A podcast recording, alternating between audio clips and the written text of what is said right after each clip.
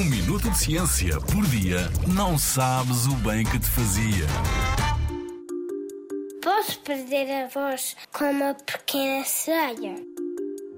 Quem já viu o filme, o novo ou o antigo, sabe que a dada altura a protagonista troca a sua voz para poder cumprir um desejo. É certo que foram condições fictícias e nós não estamos num filme, mas podemos ficar sem a nossa voz na vida real?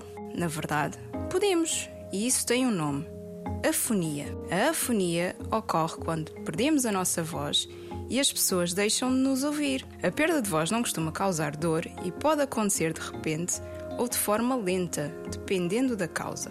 Existem diferentes causas para a afonia: cordas vocais inflamadas, stress, alergias ou consumo de tabaco. Mas a boa notícia é que podes recuperar a tua voz. O tempo de recuperação depende de caso para caso. E para isso, procura ajuda médica especializada. Mas não há nada melhor do que a prevenção. Para não perderes a tua voz, evita falar muito alto durante muito tempo, ingerir alimentos muito frios e descansa as tuas cordas vocais. Isso inclui uma boa noite de sono. Portanto, não fiques a ver filmes até tarde para poderes cantar à vontade com a pequena sereia. Na Rádio ZigZag, há ciência viva, porque a ciência é para todos.